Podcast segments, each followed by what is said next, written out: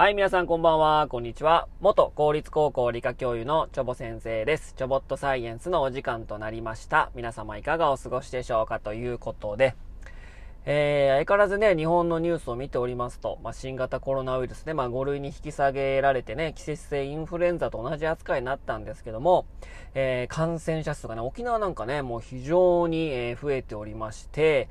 えー、もう病床が満帆になってね、うん、もう大変だみたいなね、また煽る報道をですね、しているんですけども、えー、まあなんかね、第9波に突入したんじゃないかみたいなね、突入した可能性があるっていうね、あの、尾身茂さんね、なんか言っておりましたけどもね、未だにね、第何波まで数えるんですかねと思うんですけどもね。なんかね、半笑いで言ってませんでした半笑いでなんか第9波に突入した可能性があるみたいなね。で、高齢者の方はワクチン6回目の接種をね、まあ推奨っていうか、まあ個人の判断だけど、まあ打たれる方がいいんじゃないかっていうことで、まあそのワクチン打ってから、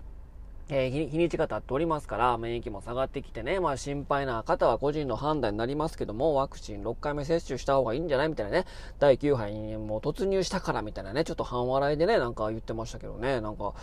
もうな、まあ、も、儲かりますからね。もみさんめちゃめちゃ儲かりましたから、この新型コロナウイルスで。な、また儲かるわと思って、そのなんか、うん、心の中から、なんか滲み出るね、うん、が、もう儲かるわみたいな感じの感情がね、あのー、現れてきてんちゃうかなっていうぐらいね、ちょっとね、なんかそういう感じに受け取れたんですけども、まあ、未だにね、もうコロナ、まあ、ワクチンね、もう在庫処分しないといけないから、うん、だからこうやって煽る報道してね、まあ、非常に怖いっていうことにしてですね、まあ、煽る報道をしているんですけども、第9波に突入したって感じでね、もう第128波とかね、もうそんな感じにやるんちゃうかっていうぐらいの勢いでね、今未だにコロナコロナって言ってるわけなんですけども、で、まあ今日はね、その、まあ新型コロナウイルスに関係するね、またお話をしたいなと思うんですけども、日本っていうかね、東アジア、まあ、韓国、中国、まあ、台湾、まあ、日本も含めてですね、新型コロナで亡くなる方がですね、非常に少なかったんですね。そのなぜこんなに少なかったのかっていうね、お話をしたいと思うんですけども、まあ、今のね、その死者数はですね、あの、まあ、正直ね、ワクチンを、まあ、ブースター接種とか、接種してからはですね、まあ、病原体をね、体の中に、血管の中にダイレクトに入れる行為だから、まあ、それはすごいリスクがあるよっていうお話はですね、まあ、かなりね、私はしてるんですけども、まあ、あの、ワクチン接種が、まあ、全世界で、えー、行われる前に注目してるとお話したいなと思います。まあ、ワクチンを接種してからの死者数はですね、ワクチンのリスクのことも考えないといけないので、えー、そのか、あ、それも考えないといけないから、うん、ちょっとそれはちょっとね、ちょっとワクチンの影響も考えないといけないので、ワクチンが打つ前の話ですね、にちょっと注目してピックアップしてお話したいと思うんですけども、あその、新型コロナウイルスにね、え、世界中にパンデミックだっていう、まあ、WHO が発表してからですね、えー、まあ、非常に世界が変わったわけですけども、まあ、非常にまあ、日本政府の、まあ、政策ね、あのその対策っていうか、新型コロナの対策、まあ、愚策やった割にはですね、ま、日本における COVID-19、まあ、新型コロナウイルスの感染者数とかですね、死者数はですね、諸外国と比較すると明らかに、ま、少なかったんですね。まあ、それ中国に限ら、日本に限らずですね、中国とか、えー、台湾とか韓国もそうだったんですけども、えまあ、真面目な国民性によってね、まあ、マスク着用が徹底していることとかね、まあ、医療レベルの高い、ね、医療レベルが非常に高かったっていうね、その要因だと信じてる方もたくさんいると思うんですけども、まあ、それだけで説明するのには、やはり、ちょっとね、無理があるんじゃないかなと思うんですよね。その死者数が少なかったっていうことはですね。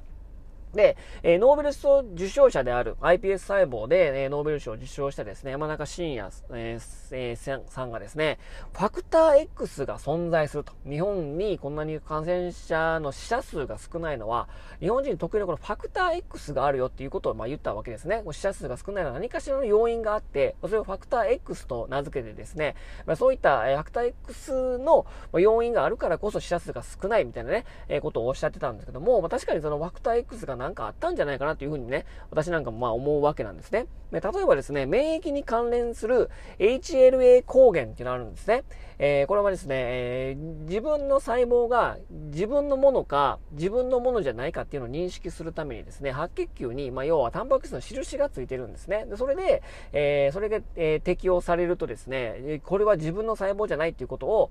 に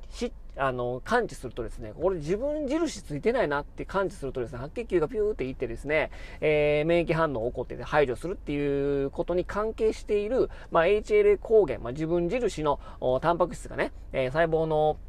えー、表面にはついてるわけなんですね。これはね、えー、白血球に限らずですね、体液とか、その免疫細胞以外の細胞にも自分印っていうのがついてるんですね。まあ、HLA 抗原があるわけなんですね。うん。で、その、まあ、組み合わせは、まあ、遺伝子によって決まっておりましてですね、えー、えー、大体ですね、192万通りのね、えー、抗原に対応する、そういった HLA 抗原っていうのがあるんです白血球があるんですね。その全ての組み合わせを持っているっていう人間はですね、まあ、いないんですけども、この192万通り、えー、その HLA 霊抗原があるっていうのはね、利根川進先生がですね、あのー、解明してですね、それもノーベル賞を取ってるんですけども、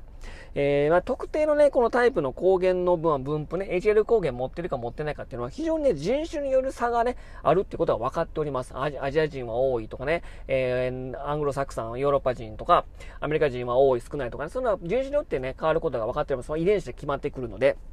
で、えー、SARS に感染して重症化しやすい HLA の方を特定した論文もあってですね、えー、そこで挙げられた方っていうのは日本人にはね、少ないタイプだったんですね。なので、日本人に SARS の患者が出なかったのはですね、そもそも日本人がそれに感染しにくい体を、まあ、持っていただろうというふうに言われてます。なので、その HLA 抗原が反応するか反応しないかでですね、重症化するかしないかが決まってくるということなんですね。で、この、で、この COVID-19 に関してもですね、HLA A24 という型を有している人は抵抗性があってですね、日本人の6割は、この HL 抗原の HLA-A24 っていうタイプをですね、6割の方が持ってたんですね。で、欧米人の方はですね、1、2割程度なので、まあ、この差が日本人に COVID-19 が少ない理由の一つなのっていうふうに言われてるんです。まあ、なので、イタリアとかね、ヨーロッパで流行った時にね、爆発的に感染者数が増えて、爆発的に感染者死者数っていうのが増えましたよね。なので、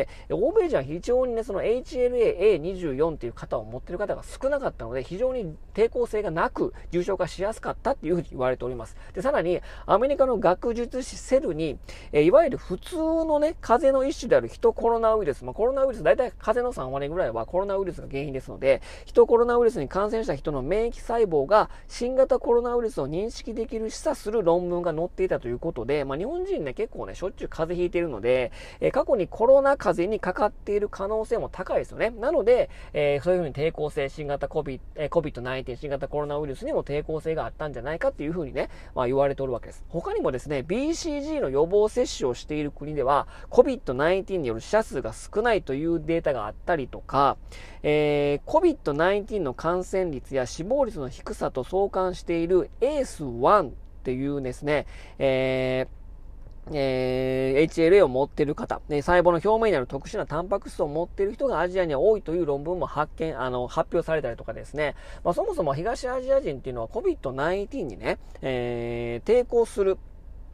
えー、抵抗性があったんじゃないかというふうに言われてて、なので死者数が少ないというふうにね、えー、言われてるわけなんですね。で、さらにね、もっと興味深いのがですね、えー、2020年の9月のオンライン版のネイチャー、これ科学雑誌ですね、有名なね、えー、掲載の COVID-19 による呼吸不全のリスクを高める遺伝子が存在し、それがネアンデルタール人からもたらされたという論文があるわけなんですね。で、まあね、結構ね、そのネアンデルタール人ね、えー、まあ、9人言われてるわけですけども、まあ、最後まで生き残ってたホモ、ホモ族の人類ですけども、まあ、結構ね、根血っていうかね、結構そのネアンデルタール人とか過去の人類と遺伝子交換されているので、結構そのネアンデルタール人の遺伝子が入ってたりとかするわけなんですね。結構欧米人に多いです。で、南アジアでは約50%、欧州では約16%の人がこの遺伝子を持つ一方で、え日本や韓国、中国などの東アジアの人のほとんどはそれを持ってない。要は、ね、ネアンデルタール人からもたらされた遺伝子をあまり持ってなかったので、重症化しにくかったんじゃないかっていうふうにね、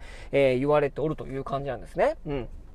で、まあそもそもね、まあそういったいろんな条件があって、いろんな要因があるので、死者数が少なかったということとですね、えー、まあこれは過去に遡るわけなんですけども、この東アジアでは、もうはるか昔のことなんですけども、COVID-19 によく似た感染症で、多くの死者をまあ、出したっていう出来事があったんじゃないかなっていうふうに私はまあ思うわけなんですね。で、そのせいで、この地域、要は東アジアの地域では、この、えー、COVID-19 に反応してしまって重症化してしまう人はほとんど亡くなってしまったので、まあ、それを持たない。えー、過敏に反応してしまう HLA 抗原を持たない人が、だけが生き残ったので、なので、それをね、えー、日本人を含む東アジアの人々には COVID-19 を重症化させる、まあ、遺伝子を持つ人が少ないだ、少ないんではなかったのかっていうね、かんっていうふうに考えると、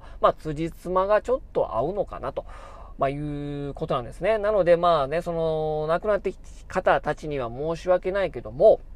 えー、まあそういったね、えー、それを乗り越えて生き残った我々東アジア人はですね、まあ大いにね、えー、感謝するべきなのかなというふうにまあ感じてますまあそういったふうに考えるとですね、まあなんで東アジアだけこんな死者数が少なかったのかって思うとですね、まあ HLL 抗原とかですね、まあ BCG の予防接種だとか、まあいろんな要因があるんですけども、まあ、過去に同じような遺伝子、も同じような病気でですね、多くの方が亡くなって、まあ、その抵抗性を持たない人間、重症化しない人間だけが生き残って、えー、COVID-19 に過敏に反応する、しない人が東アジアに生き残ったと。まあ、いう説がですね、まあ、有力なのかなっていうふうに私はちょっと思うんですよね。ということでね、まあ、いろんな病気がありますし、えー、COVID-19 だけでもないんだけども、まあ、そういった感染症とか、うん、そういったものはね、やっぱりその、必ず起こりうることですからね。うん、なので、まあ、そういったものをね、病気になりながらも免疫高めていきながらっていうのがですね、まあ、本来人間のあるべき姿なのかなと、まあ、思いますね。ということでね、まあ、第9波ね、突入したみたいなのでね、まあ、そういったね、えー、まあ、感染症は人からね、移るわけではなくて、自分のね、えー、免疫状態とか自分の健康状態によるところが一番に大きいですからね、まあ、しっかりバランスいい食事をしてね、適度な運動をして、まあ、しっかりよく寝ると、まあ、いうことがですね、まあ、すべての、まあ、免疫反応を高めることにつながるのかなというふうに、まあ、思いますね。ということで、今日はこの辺にしたいと思います。それでは皆様さようなら。バイバイ。